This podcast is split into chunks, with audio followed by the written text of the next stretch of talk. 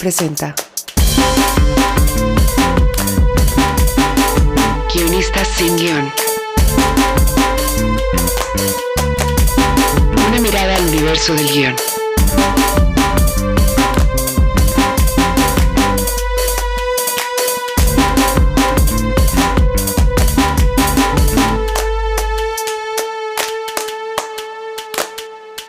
Hola, bienvenidas y bienvenidos a Guionistas sin Guión. Eh, yo soy Josh Candia y estamos hoy aquí con Alo Valenzuela. Hola, Alo. Hola, hola, ¿cómo están? Y tenemos como invitada a Carla Sierra. Hola, Carla. Hola. Invitamos a Carla. eh, Carla la tuvimos el gusto de, de trabajar juntos, Alo y yo, hace poquito en el cuarto de escritores que tuvimos de una serie recientemente. Este, entonces ahí, digo, yo ya conocí a Carla hace mucho, ella también es de Monterrey. Este, y por eso la invité al, al cuarto. Y, y pues la verdad lo pasamos muy bien, ¿no? Esas dos semanitas que tuvimos en el cuarto estuvieron muy buenas. Pero para quienes no la conozcan, a ver, Carla, dinos un poquito de ti, ya dije que eres de Monterrey, pero también dinos un poco de, de tu trabajo, qué has hecho, etcétera. Pues recientemente acabamos de estrenar una peli que se llama Cómo matar a mamá. Creo que justamente hoy es jueves, ¿no? Creo que hoy ya sale de cartelera, pero no estamos seguros. Duramos como, pues el mes, yo creo. Uh, ah. Qué chido. sí. Y ya duró, ya duró muy poco, ¿no? Ya, ya es muy poco el tiempo de, de exhibición de una película. Sí, ya es muy poco, pero creo que no, o sea, que fue bien, ¿no? O sea, es ya muy poco en estos tiempos, pero Y este es tu segundo largometraje como grande, ¿no? O sea, porque creo que tienes un telefilm, o sea, bueno, que es, es de, de Cine y Canal 22, sí, que fue este, y Los Reyes del Juego. Reyes Que justamente la están pasando otra vez en el canal 22 y Sí. si la buscan ahí, se llama Los Reyes del Juego. Ese fue mi primer... mi Esa no está, en- no está en Amazon, porque Implacable, que Implacable también fue de, ese- de esa misma convocatoria, sí está en Amazon, entonces no sé si, Ay, si- fíjate que no sé, lo voy a investigar, pero Muy bien, muy bien. me enteré que hace poco la empezaron a pasar otra vez en Canal 22. Sí, también estuvieron rotando de nuevo, sí, también Sí. Implacable. Y bueno, mi primera así ya grande en cine fue Después de ti, que se estrenó, justo fue de las primeras pelis mexicanas que se estrenaron como que en pandemia, saliendo de pandemia y en ese tiempo extraño que, que no sabíamos bien qué iba a pasar con el- las exhibiciones y, y todo, nos fue bien, quedamos en octavo lugar de taquilla mexicana, pero pues no, Bueno. no recaudamos tanto, ¿verdad? Sí, pandemia, nadie, nadie iba al cine. Las salas estaban todavía, era cuando estaban de que, al- que era 30%, algo Sí, sí, sí. Ujú. Sí, sí. Y estrenamos en el Festival de Guadalajara y fue súper extraño, así de que casi creo que había señores con palos, así de que guarden su distancia, para allá. Y, este, y bueno, ahora ya estrenamos esta ya en grande. Muy bien, muy bien. Y nos fue muy bien, estrenamos el 10 de mayo. Sí, ¿verdad? Este fue, la, fue el estreno apropiado para una película que se llama Cómo matar a mamá.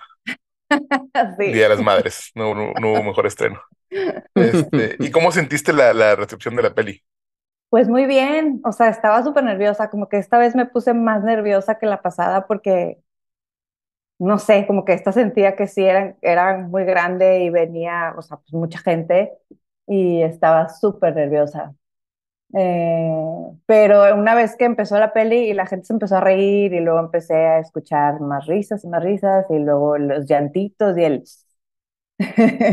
como que me súper relajé y dije, ah, qué bonito. Eso está bien chido de verla en cine, ¿no? O sea, como escuchar las reacciones, Sí. está padrísimo.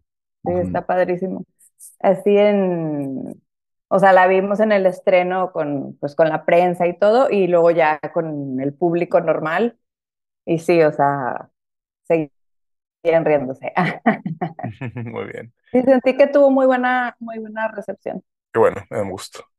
Sí, hay para los que nos escuchan y que, y que, de que no, ya le dimos este capítulo a Carla porque hace, pues has hecho su primera película, la- bueno, la de Después de ti, este, habíamos hecho un episodio de cómo escribir fuera de Ciudad de México, no me acuerdo qué temas hablamos, y ese episodio quedó perdido en el éter, entonces nunca salió, es uno de los episodios inéditos de Collab, de Guionistas sin Guión. Algún día los vamos a rescatar.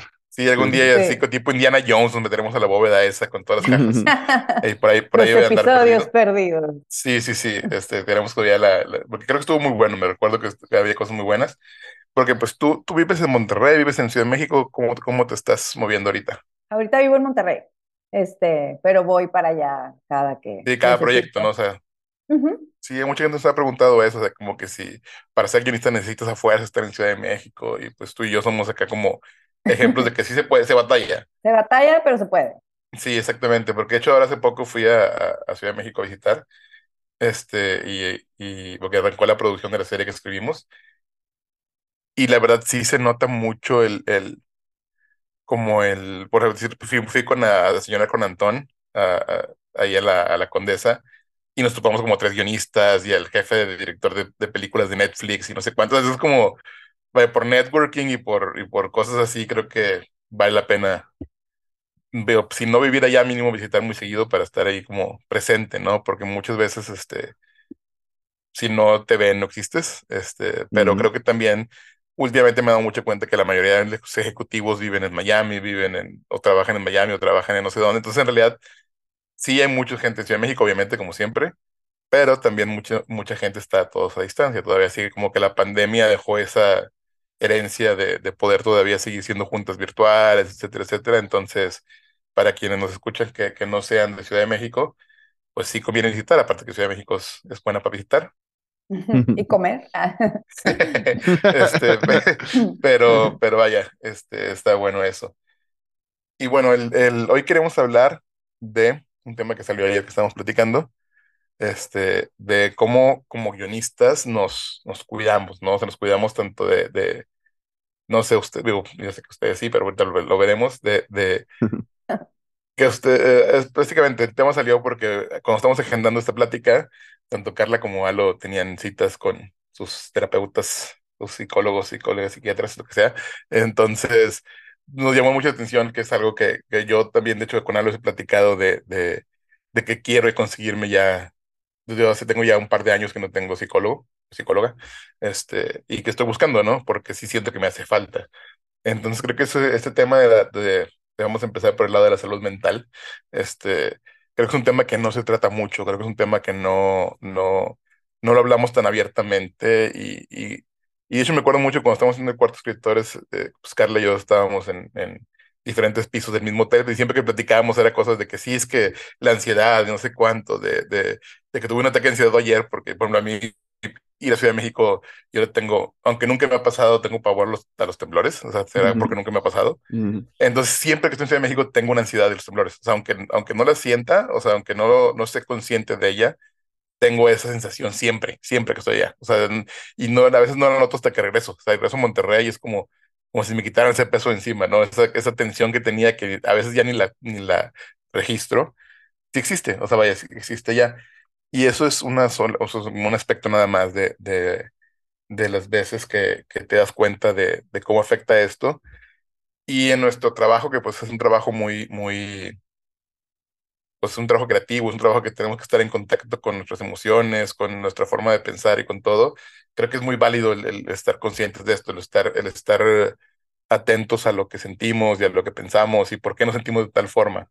Desde, desde, ya sea desde recibir notas, ¿no? este, por ejemplo, yo estoy muy consciente de que cada que recibo una nota, tengo que hacer un proceso de, de esto no es personal, o sea, esto no es un ataque a ti, no es un ataque a que, que, pero es algo que lo siento, ¿no? Es como si me estuvieran insultando a veces, o sea, a veces lo siento muy, muy, muy personal, y eso es lo que tengo que tratar, es una de las cosas que por eso quiero un psicólogo, porque es algo que lo que quiero, quiero aprender a manejarlo mejor, porque sí es algo que, que aunque siento, creo que nunca pierdo la, la- el profesionalismo, internamente me causa estrés, internamente me causa ansiedad, y pues no es muy saludable andar de esto. Yo creo que a Sí, sí, sí. todos, ¿no? O sea, el, el recibir notas es difícil. O sea, es como, pues eh, eh, tu trabajo es súper, per- ah, sea un, un guion tuyo personal o sea de que por encargo o estés en una serie o lo que sea, pues ahí pusiste ya tus sentimientos, toda tu vulnerabilidad, tu forma de pensar. O sea, una parte de ti está escrita ahí en ese guion y el enfrentarte a que alguien te empiece a decir esto y lo otro. Es difícil, es duro, ¿no? O sea, y te pones como, aunque no quieras, en un estado de, de voy a correr por mi vida, me voy a defender de ti. Sí, sí, yo siempre pienso como en los actores y las actrices que, que están enfrentándose al rechazo todo el tiempo con los castings, eh, y se me hace durísimo, ¿no? Como que parte de su trabajo es este, es, es ir, ir y, y- y probar y, y enfrentar el rechazo constantemente. Y creo que hay algo que, que se parece en esto de recibir notas, ¿no? O al final todo el tiempo estás enfrentando el rechazo porque al final las notas siempre están ahí. Y sí, claro que golpea. Y creo que es una de las muchas cosas eh, que nos golpean en nuestras inseguridades, en nuestras ansiedades y demás. Y creo que además hay como una cierta romantización del descuido eh, cuando nos dedicamos a estas cosas, ¿no? O sea, como a trabajar hasta altas horas de la noche, eh, como, como también te entregas mucho en el trabajo, pues no, no, no te quieres distraer, entonces no te haces de comer, te pides una pizza y, y te pasas hasta las 3 de la mañana comiendo eh, mal y luego te sientes mal y como que hay mucho, mucha romantización de ese descuido y creo que esa es otra de las cosas que, a menos en lo personal, me ha costado trabajo como eh, buscar una cierta disciplina, una rutina que decías ahorita que platicábamos antes, Carla, eh, una rutina para intentar evitar esas cosas, ¿no? Entonces como que te tienes que proteger, sí, de, de los, del rechazo externo, pero también de muchas cosas eh, que, que, son nuestras. Sí, de hecho, cuando, o sea, eso que me pasó a mí, a mí me gustaba mucho escribir de noche, por ejemplo, o sea, me gusta escribir de noche, porque era cuando el silencio, nadie te molesta, nadie te habla, nadie, entonces mis, mis, eh, mis mañas de escritor era quedarme desde las 12 hasta las 5, una cosa así, dormirme a las 5, despertarme a las 2 de la tarde, pero es un estilo de vida que no funciona con el resto del mundo, o sea, no se puede mantener, es, es, es, imposible mantener más cuando llegas a tener pareja o vives en familia o tienes perros que sacar a pasear. O sea, es como, o sea, cuando las responsabilidades van, van incrementando, eh, se vuelve imposible y pues te vas acabando, o sea, te vas, te vas este, acabando tanto mental como físicamente. O sea, no, no, no duermes igual, no descansas lo mismo. Entonces yo en lo personal he tratado poco a poco de ir como ajustándome una, una rutina muy diferente. O sea, de hecho ahorita mi rutina es me levanto a las 5.40 de la mañana, voy al gimnasio, porque si no voy al gimnasio a esa hora no voy a ir nunca. Este, entonces ahí hago una hora de ejercicio casi cuatro, o cinco días a la semana trato de hacerlo. Este, y, y pues lo mismo, no sé, ya llegar, llegar en la mañana, el desayuno, el cafecito, leer mails, ver qué voy a hacer en el resto del día. O sea, como que trato, de, de, de, hacer una, una, pues sí, una rutina, ¿no? O sea, es como tratarlo como trabajo. O sea, yo trabajo de 9 a 6 y me hago una pausa para comer. Obviamente, siempre, sobre todo cuando tengo proyectos grandes y cuando tengo mucha responsabilidad, lo que sea, pues no es como que corte a las seis y me desconecto y ya, ya dejo de pensar en el trabajo, no sé, me sigo pensando todo el día y sigo, estoy de repente viendo tele o, o cenando y de repente como que, ah, este personaje debe haber hecho esto y lo escribo, o sea, tengo que, tengo, o sea, estoy como, o sea, no estoy escribiendo sentado en la computadora, pero siempre estoy pensando en eso. De hecho, a mí me cuesta mucho desconectarme, no sé ustedes, pero cuando estoy metido, metido en un proyecto así, pero bien, o sea, de lleno, por ejemplo, no puedo ver series o no puedo ver películas porque estoy pensando en, el, en lo que, o sea, no las estoy disfrutando, estoy analizando, estoy así como, ah, este personaje hizo esto, entonces debería yo hacer esto, o sea, como que estoy más como en ese modo, entonces no, no las disfruto, o sea, no, o sea, prefiero ver cosas que ya vi, porque si veo algo nuevo no lo estoy recibiendo bien, o sea, estoy haciendo otra forma, no sé si les pasa algo similar. Pues a mí me pasaba también lo mismo del sueño, ¿no? O sea, yo no valoraba antes de que me diera ansiedad, no valoraba para nada el dormir. De hecho, siempre es como que lo he valorado a fuerza, o sea, porque a mí no me gusta dormir. Siento de que, ¿para qué voy a dormir? O sea, pierdo el tiempo, necesito hacer cosas, ¿no? Y siempre estaba así, me dormía súper tarde y me levantaba súper temprano, pero sí, es, no se puede sostener, o sea, el cuerpo empieza a, hacerte, a cobrarte, ¿no? mentalmente. Este, y ahora pues sí tengo una rutina súper larguísima que tengo que cumplir, porque de hecho cuando estuvimos escribiendo eh, esta serie en el cuarto con ustedes, era cuando estaba teniendo mis peores como episodios de ansiedad y todavía seguía teniendo como estos ataques de pánico y así. Y cuando Josh me invitó, o sea, sí quería hacerlo, pero decía, no puedo, o sea, no puedo, ¿cómo voy a subir un avión? O sea, tengo que ir a Ciudad de México si me pongo loca en el avión, ¿qué voy a hacer? Este, ¿cómo voy a llegar allá y estar en un hotel sola miles de días? Porque sentía que eran años los que tenía que estar allá, o sea, eh, si en el cuarto empiezo a tener una crisis así, dije, pues ya ni modo, o sea, hazlo. Si te pasa algo, pues ni modo, ¿no? Y hablé con Josh, le dije, tengo ansiedad, este. y no, pues no pasó nada, o sea, nada más de repente fue como un día así, empecé a sentir así mucha, mucho estrés y yo, y les dije, ¿no? De que, oigan, voy al cardiólogo a que me haga un electrocardiograma. de que ya sé, ya sé que no me pasa nada, pero como que... Para la tranquilidad, que, sí, la tranquilidad mental. tengo, tengo que tener esta paz mental, ¿no? Y bueno, eso fue hace ya como un año, ¿no? Sí. He estado pues en, en terapia y este, pues trabajando todo esto y entonces mi rutina es así de que me despierto y hago mis ejercicios de respiración como pues los más, lo más que pueda, ¿no? Depende a la hora que te despiertes, pues vas ahí agrandando tu tiempo o, o haciéndolo cortito. Y después hago una meditación y después me levanto y escribo en el diario y después hago ejercicio, bueno, saco al perro y luego hago ejercicio, hago yoga y luego hago otra meditacioncita y luego ya empiezo el día, pero entonces es como, ¿cuánto tiempo tienes que apartar de tu día para hacer todo eso? y después empezar de que, porque si no hago una de esas cosas, estoy todo el día así como que, ah, me falta hacer esto, por lo mismo que soy ansiosa, ¿no? Pero eh, intento también dormirme temprano y ahora sí valorar el sueño y darle su, su tiempo que merece. Y ya he logrado como calmar mis ansias un poco a través de todas esas cosas. Pero lo que sí sirve bastante de la mejor terapia, yo creo, es el escribir. ¿El escribir te refieres a, a esta parte del diario o escribir como lo de tu trabajo? Eh, bueno, ambas, o sea, porque bueno, en el diario como que escribes así de que, ay, sí, me siento muy bien hoy, muchas gracias, no sé qué, así como me siento quinceañera haciendo eso, pero siento que sí me ha ayudado mucho, ¿no?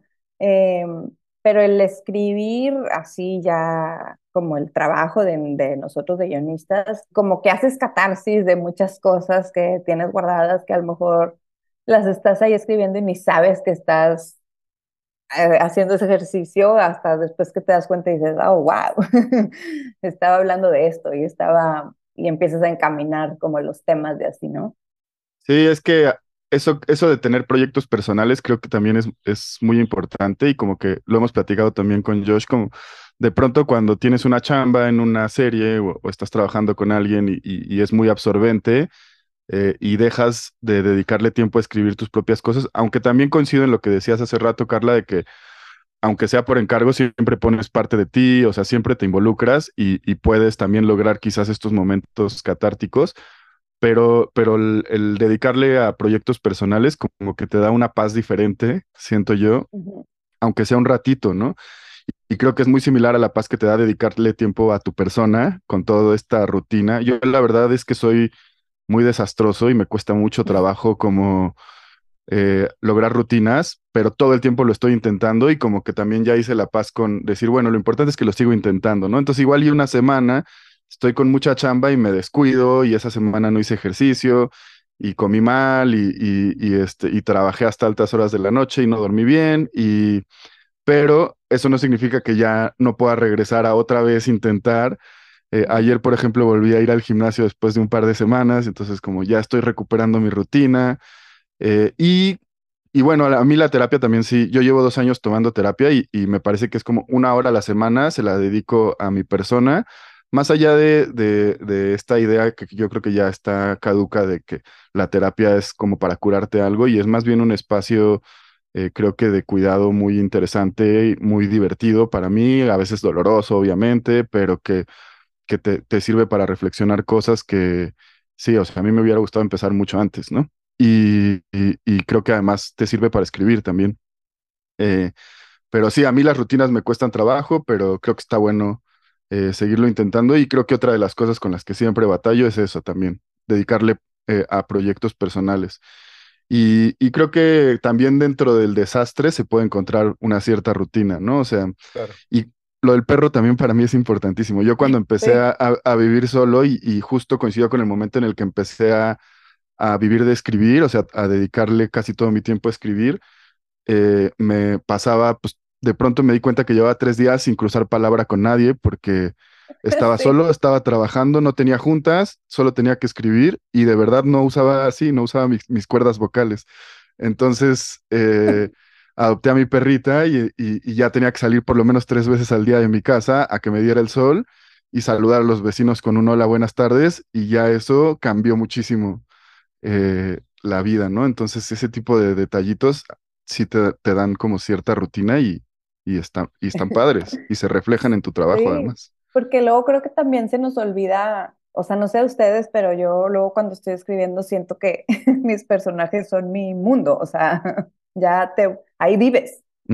Y como que se nos olvida la interacción social real, que es Ujú. súper importante, ¿no? O sea, eso que dices de que yo cuando saco así a Falcon, mi, mi perro, en la mañana, pues el saludar a todos los vecinos, el que te detenga y de que, ay, hola vecino, mira la plantita esta, no sé qué, y ya tuviste así tu interacción, tu dosis social del día, aunque fuera muy básica, pero es súper importantísimo para mantener como este, el sistema nervioso tranquilo, ¿no? A todo lo que he aprendido en la terapia.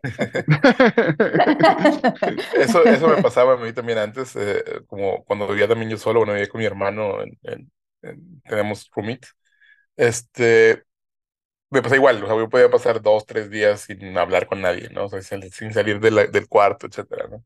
Y ahorita que vivo con mi pareja, pues ya es más, o sea, es, in- es imposible no, no, no socializar, ¿no? O sea, si llega, ella llega al trabajo y, y es como vamos a cenar juntos, vamos a ver algo, o sea, es como, ya se acabó, eso lo que decía, eso me ha ayudado a, a crear esta nueva rutina de que yo para las seis, siete tengo que cerrar porque ya ella también dejó de trabajar y pues hay que dedicar tiempo también.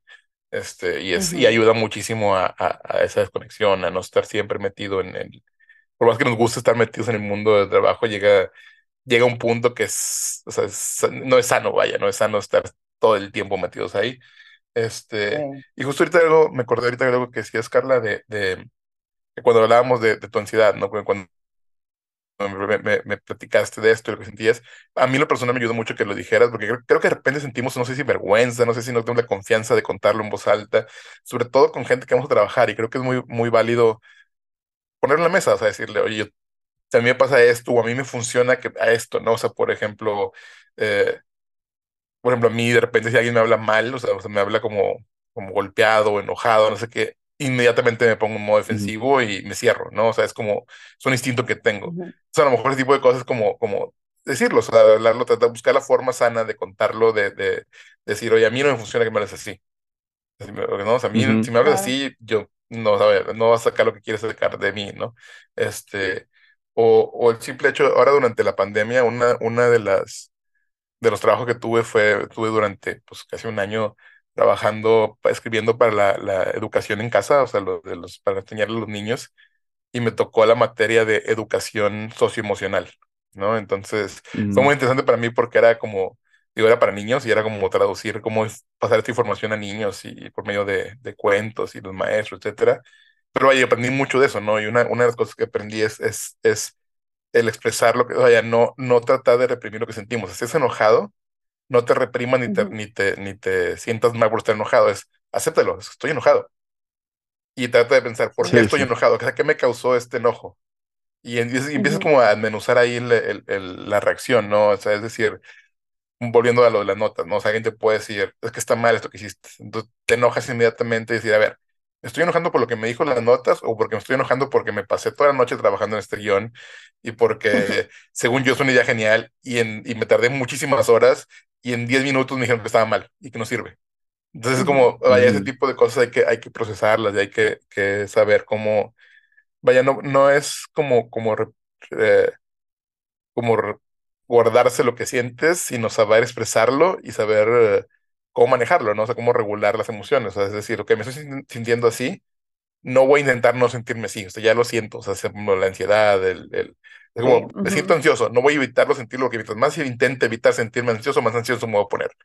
O sea, Sí, es entonces, peor. ajá, O sea, entonces entre más lo luches, más, más te quiere ganar. Entonces lo, lo ideal siempre es tener herramientas de, de, de cómo manejarlo. O sea, yo, yo como, a diferencia de ustedes, yo no, como les mencionaba, no tengo terapeuta, no tengo con quién ir a hablarlo, pero siempre estoy buscando, ya sea en libros o en páginas o lo que sea, ¿no? Entonces, hace poco me topé con esta idea o este, bueno, este concepto de que la ansiedad es este, este miedo o preocupación hacia el futuro o tu, tu reacción o tu ansiedad de lo, que está, de lo que pasó en el pasado, ¿no? O sea, de repente, ay, es que dije esto y la cagué, ¿no? O sea, es como esa ansiedad en realidad está, está, está amarrada al pasado y al futuro.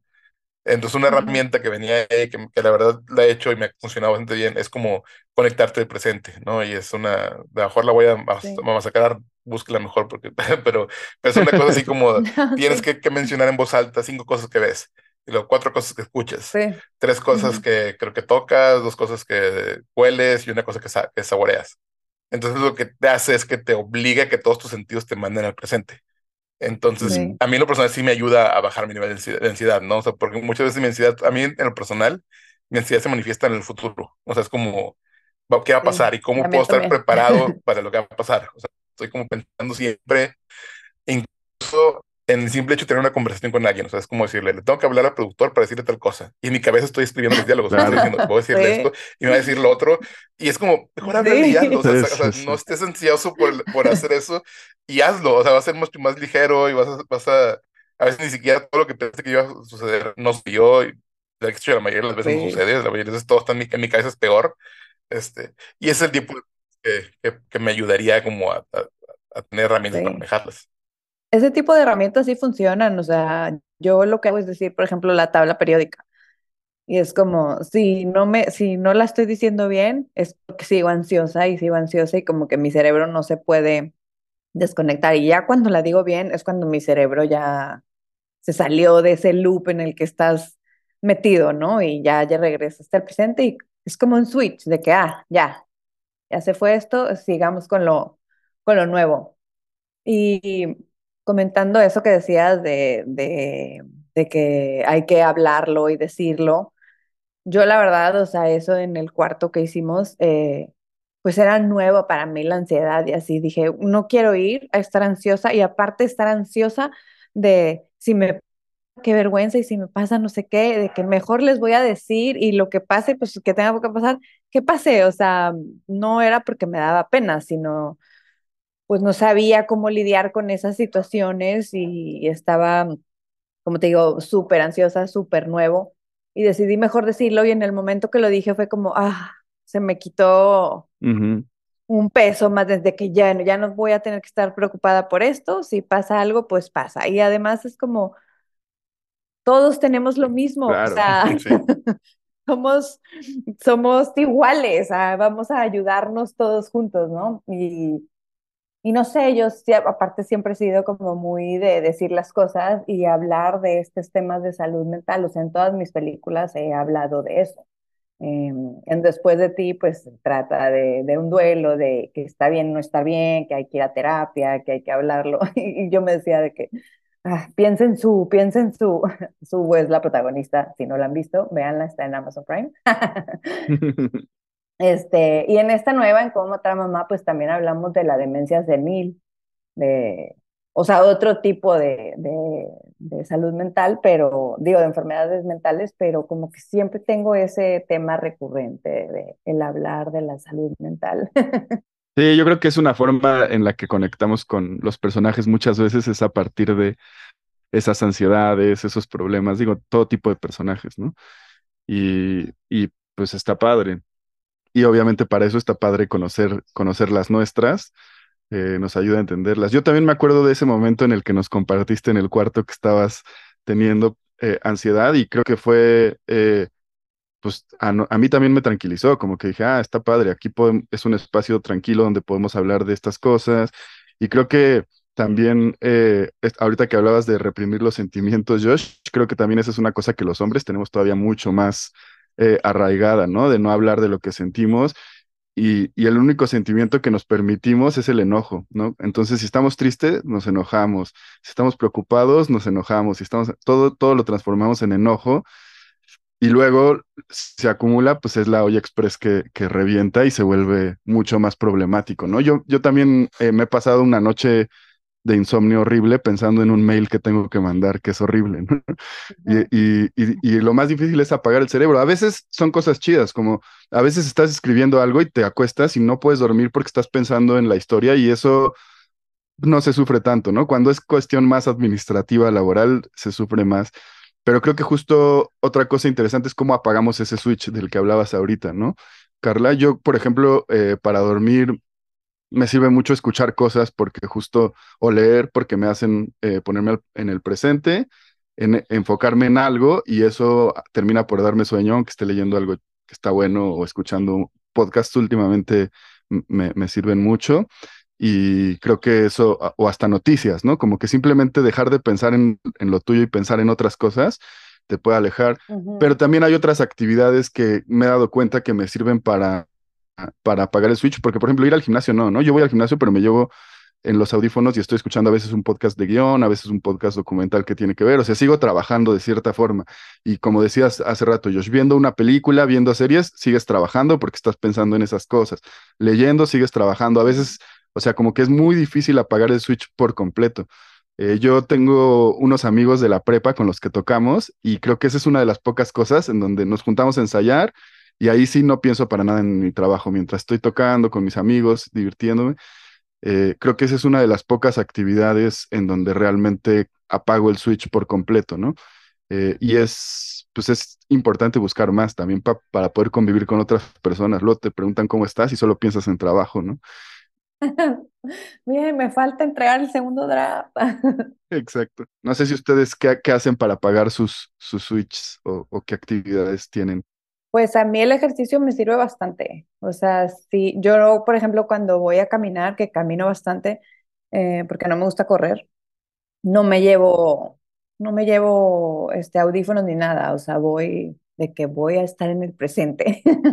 y luego sí, obviamente, pues te vas, ¿no? De que está pero intento como que ver los pajaritos y los árboles y aplicar todo esto de que pues, el verde es relajante, el azul es no sé qué, entonces que ves el cielo, la montaña, bueno, acá en Monterrey, ¿verdad? Este, y sí intento como estar en el presente o estar como teniendo bonitos pensamientos, no irme hacia los, hacia lo malo, o sea, de que te vas a lo malo y tratar como de regresar en el yoga, pues el yoga me sirve bastante, o sea, el yoga se trata de eso, ¿no? De estar en el aquí, en el ahora, en la respiración, y eso me sirve bastante, me relaja mucho. Tengo una aplicación también de, de mindfulness que no se las pasó. de, me gusta mucho como estar así, cada vez le voy aumentando más a la meditación, ¿no? De que empiezas, empiezas con 10 minutos, luego ahorita voy en 15 y ya se me hace así de que, ay, soy un monje. Derrapada. Sí. en túnica.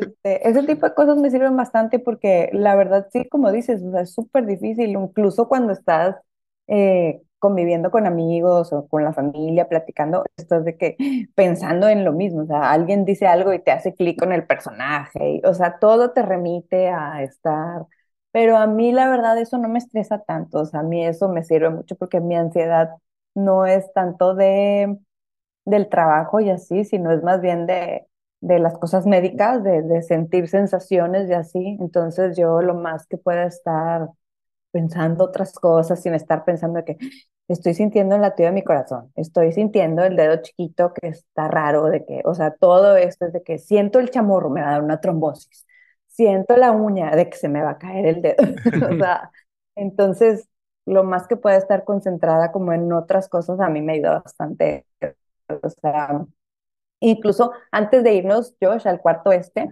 este, como unas semanas antes de que me hablaras, estaba teniendo así los peores, peores ataques de pánico. Y siempre había querido escribir una comedia 100% pura, ¿no? Porque escribo drama, pero le meto comedia. Y luego escribo terror y siempre le meto el humor negro. O sea, siempre como que meto ahí mi comedia, pero nunca me había atrevido a escribir una, una comedia pura porque pues es difícil. Yo creo que ser, o sea, comedia es lo más difícil, ¿no? Eh, y que estaba teniendo estas, estos ataques, como que no podía concentrarme a escribir algo muy serio, algo dramático, algo de terror, era así como, no, o sea, mi mente ahorita no está para escribir eso, voy a, voy a escribir esta comedia y pues salga como salga.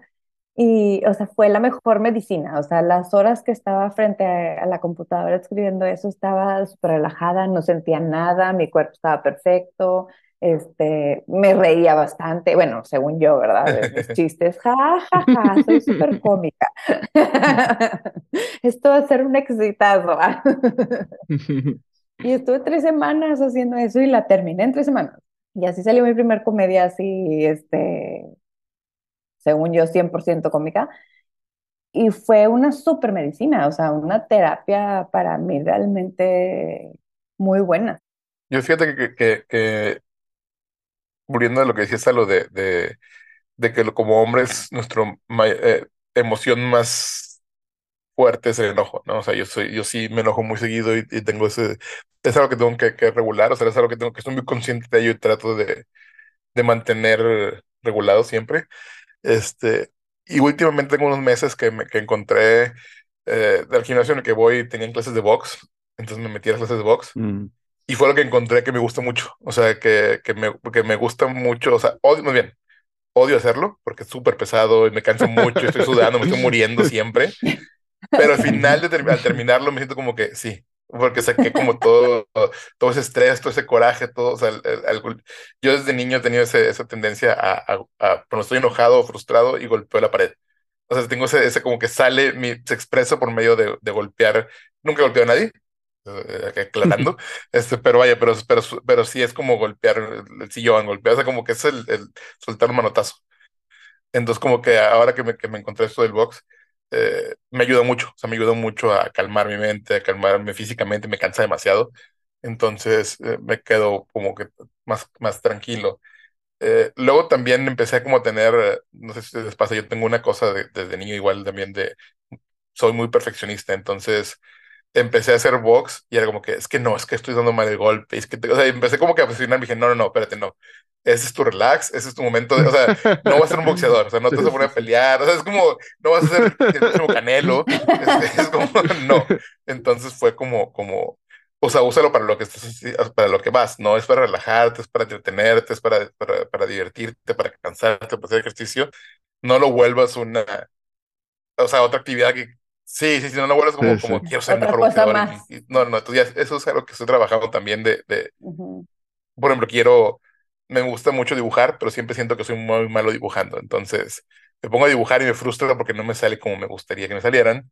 Entonces, no tengo la paciencia de, de, de enseñarme a dibujar. A mí me encantaría, me encantaría, por ejemplo, pintar, o sea, tener ese tipo de actividades, pero me conozco, sé que voy a querer ser un, o sea, voy a querer que se hagan chingones las piezas y todo. Entonces, sé que se va a ver otro tipo de ansiedad después. Entonces, estoy tratando de buscar cosas así como últimamente es cocinar. Veces cocino, me pongo a hacer cosas así, porque eso es como te concentras en lo que estás haciendo y si te desconcentras se te queman las cosas o te cortas un dedo o lo que sea, ¿no? Entonces tienes que estar como presente en lo que haces. y como Carla, antes de dormir, no, soy, no me he metido tanto en la meditación, me cuesta mucho meditar porque mi cerebro se tarda mucho en callarse, o sea, se tarda mucho en, en, en concentrarme y todo donde más me ayuda es como en, de repente últimamente en Netflix subieron unos par de cositas ahí de mindfulness y de como, que son como, como animaciones, como musiquitas. Ah, sí, Headspace. Esas me ayudan, o sea, de repente me ayudan a, a dormirme. Y como tienen la, ya sabes que la voz así como susurrando y la musiquita de fondo y las olas del mar y los pajaritos, es como que sí me va como aplacando la bestia interna, entonces se, se, sí logra que me, que cuando ando muy alterado pongo ese tipo de cosas o pongo música con olas y cosas así para, para, para como concentrarme, ¿no? Que el, porque el se Más que nada porque el silencio me causa pensar. Si está algo en silencio, estoy pensando. si hay un ruidito, ya sea, ya sea el ventilador, ya sea, o sea, un ruidito me ayuda. Si está totalmente silencio todo, estoy, mi cabeza empieza de que, a, a, irse. Sí, sí. sí. Sale el monstruo. sí, la verdad sí. Sí, sí, sí. Yo a veces cuando estoy así digo, ¿ya qué hago? Voy a llorar. Y empiezo a llorar. O sea, sin tener una tristeza ni nada, ¿no? Nada más así de que ay, lloro, ah, qué rico. Eh, me encantaría poder hacer eso, lo voy a intentar. Sí, hay que este, buscarte. Sí. Yo no puedo hacerlo, yo no puedo llorar así como, como por, como en, por, por naturalmente. o sea, sí, necesitaría ver algo de que, que, me haga llorar, o no sé, como que no me no, no puedo hacerlo. No sé si es también lo mismo reprimidos. Yo pienso en la taquilla. Ah. Piensa en la taquilla. Sí, a mí también la, guía esta Headspace de, de, meditación de Netflix sí me gustó, ¿eh? Como que sí está, o sea, yo, yo siempre he sido un poco escéptico de esas cosas, pero pero me gustó. Y creo que pues las actividades recreativas en general, por ejemplo, ahora que los miércoles casi, casi siempre o seguido jugamos Catán, que, que es este juego de mesa que, que me gusta mucho. Y siento que es súper relajante porque escuchamos música, comemos, te, te tomas una chela y, y- y juegas un juego de mesa y también eh, creo que se ha vuelto uno de esos... Excepto cuando pierdo. Sí, yo casi siempre gano, entonces... Perdiendo muy feo. ¿eh? Sí, yo sé, siempre ganas.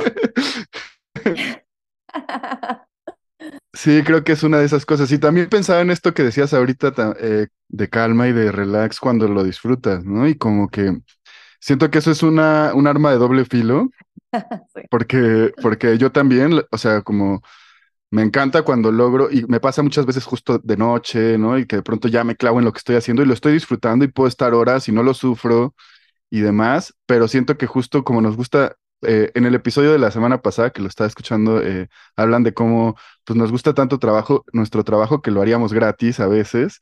Y creo que otro de los problemas es que nos gusta tanto que podríamos dejar todo lo que está eh, en el mundo de lado y quedarnos con eso porque lo disfrutamos mucho, pero pues tampoco, tampoco es sano, ¿no? Y, y de pronto puede repercutir.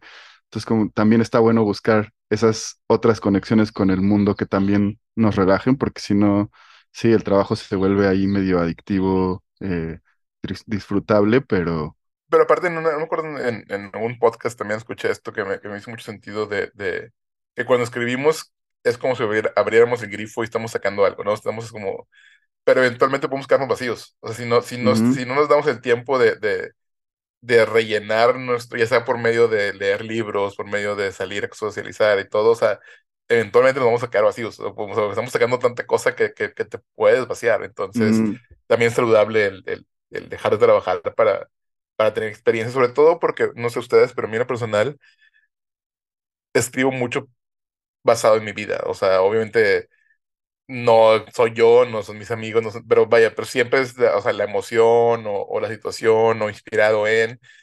Entonces, de repente sí me ha pasado, de repente es como, ah, es que tengo que hacer esto.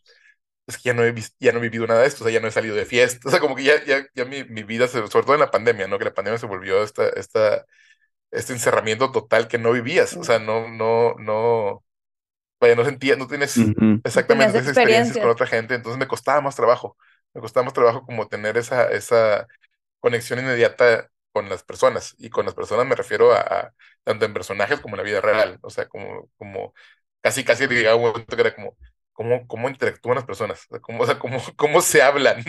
Sí, sí, te, te empezabas a Sí, sentir sí, sí. incómodo y torpe, ¿no? El volver a socializar. Bueno, yo me sentía así, ¿de dónde pongo las manos? Este, ¿qué, qué hago? ¿Cómo ¿Cómo se se saluda? ¿Cómo silencio? Ese siempre he tenido yo, o sea, nunca, de que, ah, la mano, el abrazo, el Sí, besito, sí, no sé, sí. no sé cómo hacer. Sí, sí, sí. De hecho, eso que decías de, de vaciarnos de así, por ejemplo, cuando yo empecé terapia, es una tontería, pero le decía de- a mi psicóloga, es que me da miedo porque no quiero curarme, por así decir, o sea, obviamente no es curarme, pero no quiero como eh, destraumarme, eh, porque luego ya no voy a escribir igual, ah, va a cambiar mi, mi Sí, forma de escribir, va a cambiar mi forma de ver el mundo, va, voy a, voy a ser peor escritora, por como decías, de que sí. romantizamos toda esta onda de que el escritor tiene que ser súper eh, dramático, sufrido, tiene que tener, estar lleno de Alcohólico tormentos y andar en bata, sucio, alcohólico, Sí, sí, fumando, sí. sin comer, así. Y era como, pues Ujú. no, o sea, me va a ayudar a hacer, a escribir mejor, obviamente, porque voy a conocer más las emociones y la vulnerabilidad y todos estos sentimientos y las conexiones personales y bla, ¿no? Pero sí era un miedo grande mío, así de no quiero como quitarme esta cosa de mi mente porque me voy a dejar de escribir bien. Sí, sí, sí, es una... Yo, yo lo comparto completamente, o sea, yo creo que yo también por eso me tardé tanto en entrarle, como que hay esta idea súper romántica de que eh, tienes que estar en este sufrimiento y que, y que, y que la catarsis solamente se logra en la escritura. Y aunque sí, yo también coincido en que nuestra materia prima es nuestra vida, porque pues es lo que conocemos, Eh, y eso incluye las películas y los libros que leemos, pero también a la gente que conocemos, las experiencias, las historias. Como que yo también tenía esta idea, tengo que vivir cosas súper intensas para Sí. poder escribir cosas súper intensas. Entonces tuve una juventud un tanto descarriada, creo que buscando eso. Y, y luego, pues sí, justo que te, te das cuenta que en realidad es conocerte, es pensarte, es entenderte y, y- y eso es mucho más rico que andar sufriendo y romantizando. Sí. Como que yo me acuerdo que cuando vi la serie de Californication, eh, en donde justo el- es de un escritor que justo dice eso, dije, ay, ya, qué ridículo, ya no quiero ser así. Entonces, eh, creo que, que sí, romantizar eso es súper común y, y, y pues ya, está bueno dar, dar ese siguiente paso. Anímate, Josh. Yo no, porque no encontraba como que yo empecé a preguntar eso. Bueno, les pregunto eso, pero primero quería como inventar algo que hice algo, porque es que también creo que eso de conocerte, para mí, una de las cosas más importantes de escribir es la empatía, o sea, se- sentir esa empatía por los personajes, por, y por otras personas, ¿no? Entonces creo que si no empiezas siendo Ujú. empático contigo mismo, si no empiezas que, queriendo de ti mismo, pues no puedes compartirlo con los demás, ¿no? Entonces Claro. creo que para mí eso es muy importante. Y la otra es justamente eso lo que te iba a decir, o sea, ustedes cuando buscaron eh, con quién, o sea, ya sea terapeuta, psicólogo, lo que sea que, que- que hayan elegido, ¿qué hicieron? O sea, porque, hombre, yo estoy en esa búsqueda y no sé si nada más irme con el que me queda más cerca, vaya, no sé cuál es el proceso de, de, de qué tipo de, de, de- de especialista buscar, este, que no cobre tanto para empezar, porque de repente hay unos que están muy bañados los precios, este, pero ustedes, ¿qué hicieron en su caso?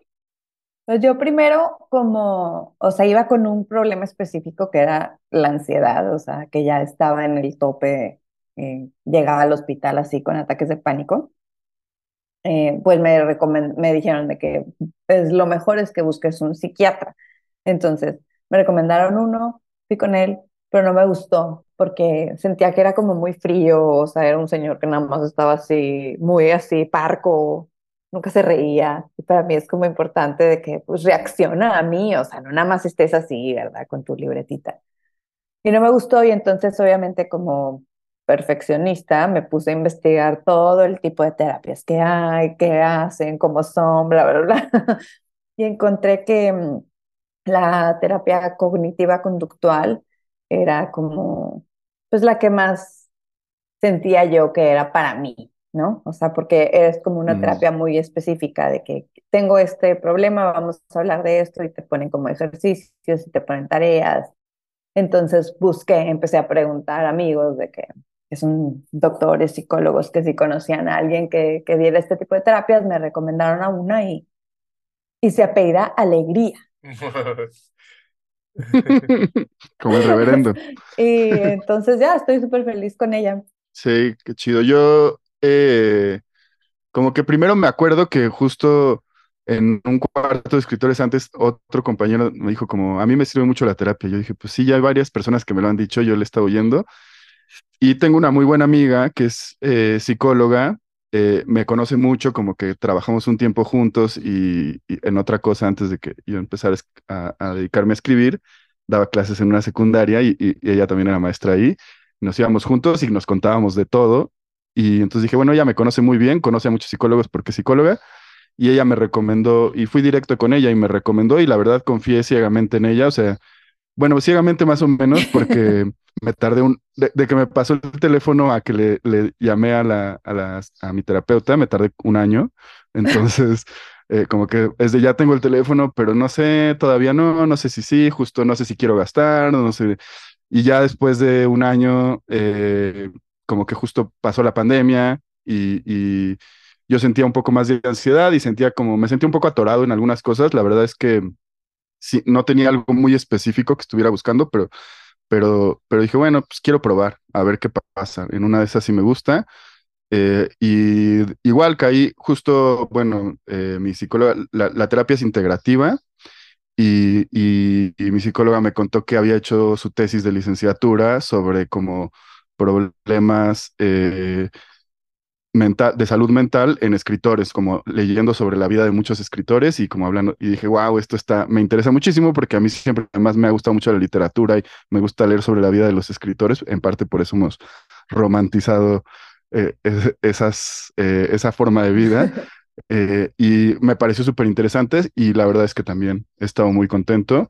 Pero creo que, una es que creo que no solamente la terapia ayuda, creo que hay muchos caminos. Eh, y creo que, que más bien justo pensando en lo que decía Carla ahorita, pues es buscar el que crees que te funcione a ti, ¿no? Como que yo creo que, que puede haber un montón, hay cosas como un poco más esotéricas, cosas supuestamente más científicas, yo creo que todas son válidas eh, y lo importante es que se ajusten pues a la personalidad de cada quien. Ah, pasa eh, tu contacto a toda tu, tu audiencia. Sí, justo eso. Yo creo que lo principal es eso de, de, de no tener, no tener miedo a pedir ayuda a veces. O sea, si, si, o ya sea de, digo, profesional o mínimo con tus, con tus gente cercanas, ¿no? O sea, no, no tener esa, o sea, porque creemos eso, ¿no? O sea, está, está muy Sí. estigmatizado eso de, está loco, ¿no? O sea, de que si vas con un psicólogo es porque estás loco, y no, es que no estoy loco, por eso no voy a ir. Eso, o sea, no tiene nada que ver, o sea, si te sientes, si te duele el dedo, vas con el doctor, ¿no? Si te duele, si sientes, si sientes la palpitación, vas con un cardiólogo, o sea, Exacto. son, hay especialistas para eso y, por, ahí- y la salud mental es, es, es importante, ¿no? Es parte de, de, de quiénes somos y de cómo vivimos y que es algo que, que, que se, uno, que afecta nuestra vida completamente, ¿no? O sea, es como, o sea, tanto nues- nuestra relación con nosotros mismos, con las personas que nos rodean y con nuestro trabajo, o sea, es algo que nos afecta en todos los ambientes, o sea, lo dejar de romantizar estas, estos traumas, estos, estas est- cosas que nos, sí, Sufrimientos. y, y actitudes y buscar la forma, ¿no? Porque es muy fácil decir, es que yo sí soy. ¿no? O sea, es que, ah, es que es, eres bien Sí. enojón y Sí, eres bien claro. ansioso. Pues es que así soy y ya, ¿no? O sea, es como, déjame. Y pues sí, o sea, a lo mejor sí Sí, hay sí. mucha gente que así es, pero hay formas de, de, de, de regular y De ser mejor. sí, de regular y vivir mejor, o sea, básicamente, ¿no? O sea, igual y pero creo que ya se nos está acabando el tiempo, era también físicamente, ¿no? O sea, cuidarnos como, como guionistas tendemos a estar todo el tiempo sentados frente a una computadora. Sí.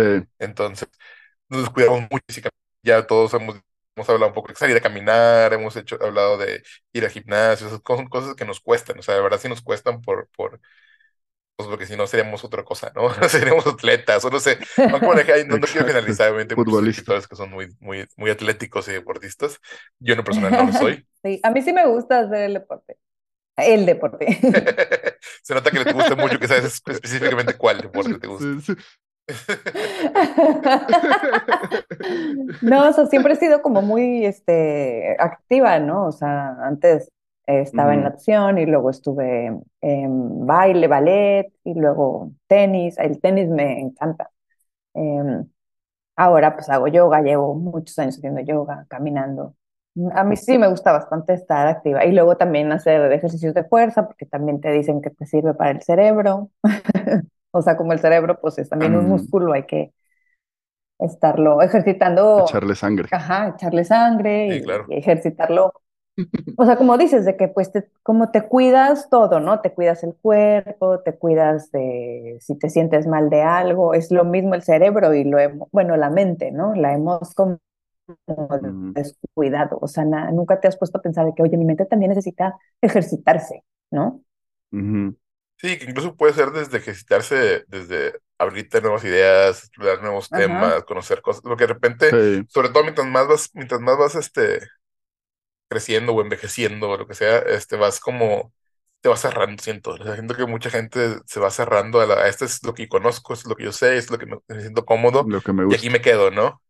Entonces, sí creo que el cerebro te, o sea, se, se activa de una forma diferente cuando aprendes cosas nuevas, cuando, cuando es una actividad que nunca has hecho antes, cuando conoces gente Sí. nueva. O sea, creo que eso siempre es como estos ejercicios o este, este, es este estímulo que ayuda a mantenerlo joven, o sea, mantener el cerebro joven, o sea, que no se atrofie, que no se vuelva, porque de repente pasa, si te vuelves tan, tan de rutinas o tan de costumbres que pues el cerebro se va acostumbrando, es como un músculo, o sea, se va acostumbrando a, a si no lo mueves, se va a atrofiar, ¿no? Entonces, Siento que nuestra profesión también nos ayuda a, a no quedarnos encerrados, ¿no? O sea, si Sí. ven Sí. mi, bueno, pues seguro la de ustedes también, la, la- el historial en Google. O sea, sí. Cada, cada locura, ¿no? no, y después como pruebas, vamos a hacer esto, y pruebas nuevas cosas, conoces nueva gente, vas a los sets, no sé, siento que vivimos como, podemos, o sea, si lo haces realmente podemos vivir muchas vidas, ¿no? No nada más estar sentados en la compu escribiendo. sí, eso sería lo ideal, o sea, estar como, como manteniéndote activa mentalmente como, como físicamente también, o sea, también De hecho, alguna vez lo hemos hablado también, o sea, el, el, yo me he hecho la costumbre de que si voy a hacer una sesión de trabajo, o sea, pues, sé que tengo que estar todo el día trabajando, pongo mi cronómetro con, ya sea Pomodoro, ya sea una cosa así, una aplicación que me recuerde cada tanto tiempo, párate, estírate, camina, ve, ve al baño, toma agua, o sea, que me recuerde, porque de repente puedo estar tan metido que puedo pasar tres horas sin moverme, o sea, tres horas sin, estar, sin dejar de teclear, y ya nada más termino y es como, ay, la espalda, ay, las rodillas, ay, o sea, no, o sea, es todo. Las manos. Porque no te mueves, estás, estás fijo en una misma posición y pues las articulaciones se, se atrofian, ¿no? Se quedan ahí guardadas en esa posición, entonces es bien estirarte, hacer un poquito de yoga, hacer, o sea, aunque, aunque sea muy poco, ¿no? O sea, no tienes que ser, mínimo es como activar el cuerpo otra vez para, Sí. Para no volver a la no estar siempre en posición, ¿no? O sea, yo también siempre he soñado con querer comprar un escritorio, eso que suben y bajan. Ah, yo para- también. De repente se... Ajá, pero Sí, nunca lo he sí. comprado y, y creo que si lo compro nunca lo voy a usar. Es que dices, ¿dónde lo pongo? Probablemente así, lo que están pasa. feos, ¿no? Ajá, probablemente. Son muy hermosos, son muy grandes, sí. Este, Sí, sí. pero siempre como que he pensado que me gustaría algo así para poder. De hecho, según yo, cuando compré mi laptop, era como que es claro, puedo escribir en todos lados, ¿no? Si quiero escribir aquí, escribir en el jardín. Y no es cierto, siempre estoy en el mismo lugar. O sea, me vuelvo. Es como. O sea, vaya, cuando salgo de mi casa para otra cosa, pues tengo que hacerlo. Pero si estoy en mi casa, es un trabajo, tengo mi oficina, tengo mi escritorio, tengo, o sea, es como aquí escribo. Y de repente Sí. intento ser en el patio, intento ser en el parque o lo que sea, y no lo voy a hacer, ¿no es cierto? Yo igual tengo mi espacio para escribir y, por ejemplo, no, cuando la terapia que la tomo por, no la tomo en ese espacio, como que me voy a otro lugar porque siento que es el espacio para escribir y es el espacio para trabajar. Aunque también disfruto el clásico irte a un cafecito de pronto a trabajar y así. Cada vez lo hago, como que antes de la pandemia lo hacía mucho, hasta eh, compartía con una amiga, nos íbamos, cada quien trabajaba en sus cosas y así. Ahora no, pero sí, sí, me gusta tener mi espacio para escribir y a veces es necesario salirse de ese espacio. Ahora lo que hago es que tengo un primo que vive muy cerca y tiene una terracita, entonces como que de pronto me voy a trabajar ahí con él.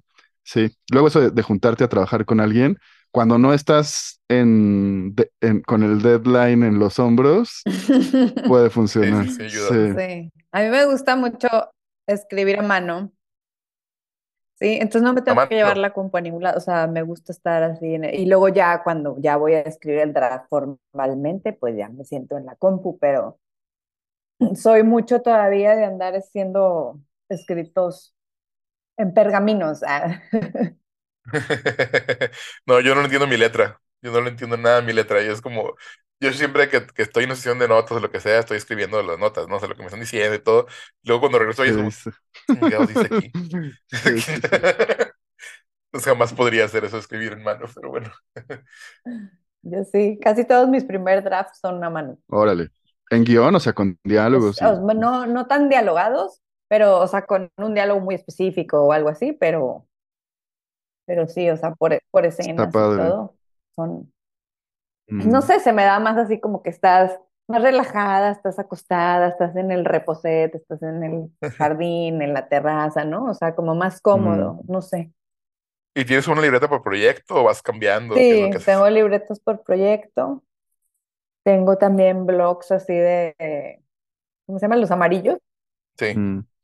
Sí, sí. Tengo mil libretas de así. Y siempre compro, siempre tengo, tengo libretas, tengo plumas, tengo todo y nunca las uso. Nunca. Es no, igual yo también sí, cuando. así me los acabo y me los acabo. O sea, Es igual cuando compré, compré que pizarro blanco para la- esto y el, el corcho para las tarjetitas y no sé qué. Jamás, jamás uso nada, todo termina siendo, todo siendo computadora.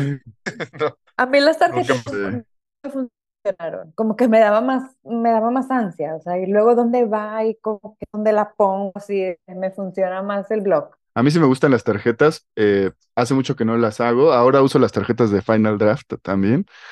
Pero, pero me gustan para el trabajo en equipo, siento que un poco como cuando estábamos en el cuarto, pues los beats van en el pizarrón y ahí sí aprovechas el Claro. pizarrón, ¿no?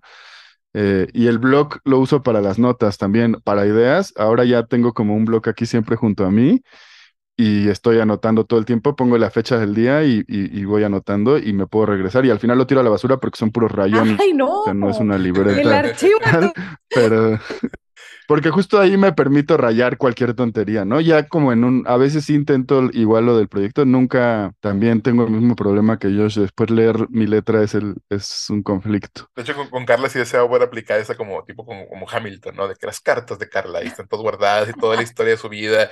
Y yo conmigo no, no hay registro de nada, Sí, nada, sí. no existe nada.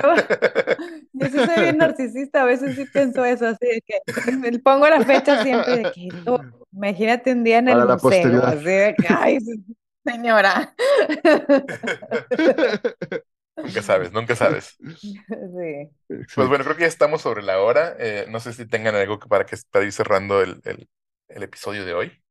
¿Algún consejo, alguna, alguna cosa que quieran Tomar agüita, como dice Alo. Tomar agua. Tomar agüita es muy agüita. bueno. Tomar agüita, tomar té, comer muchos Sí. berries.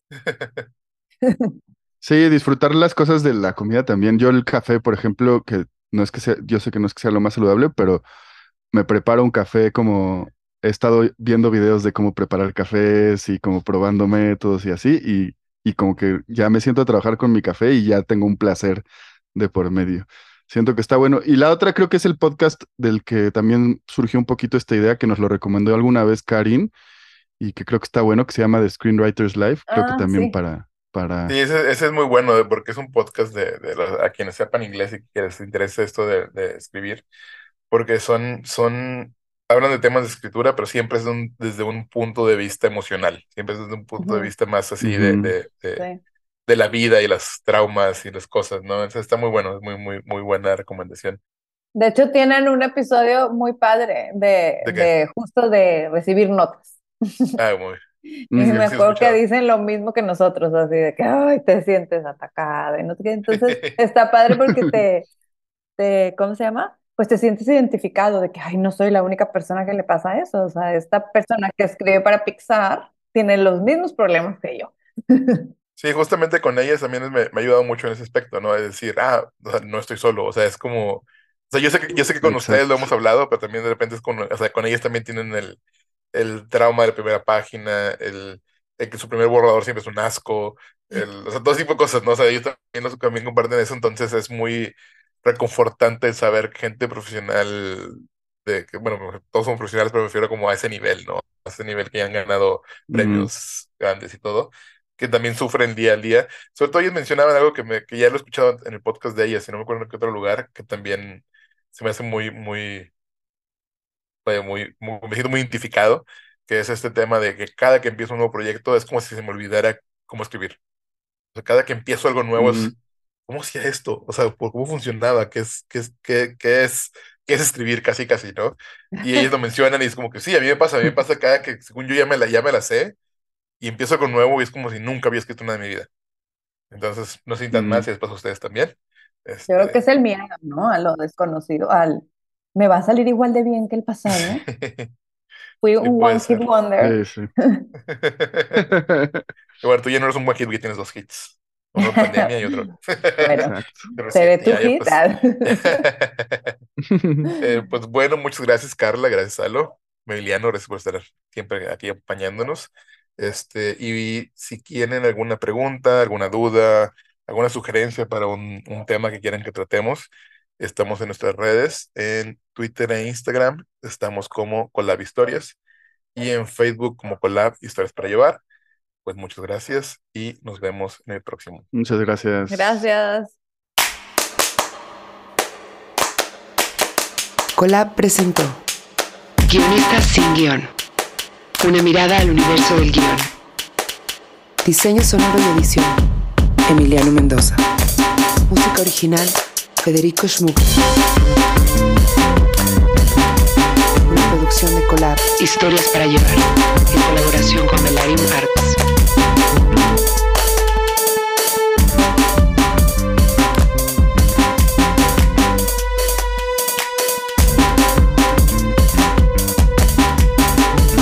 Presentado por Karim Valecillos, Josh Candia, Alo Valenzuela, Antón Goenechea y Jorge Michel Grau.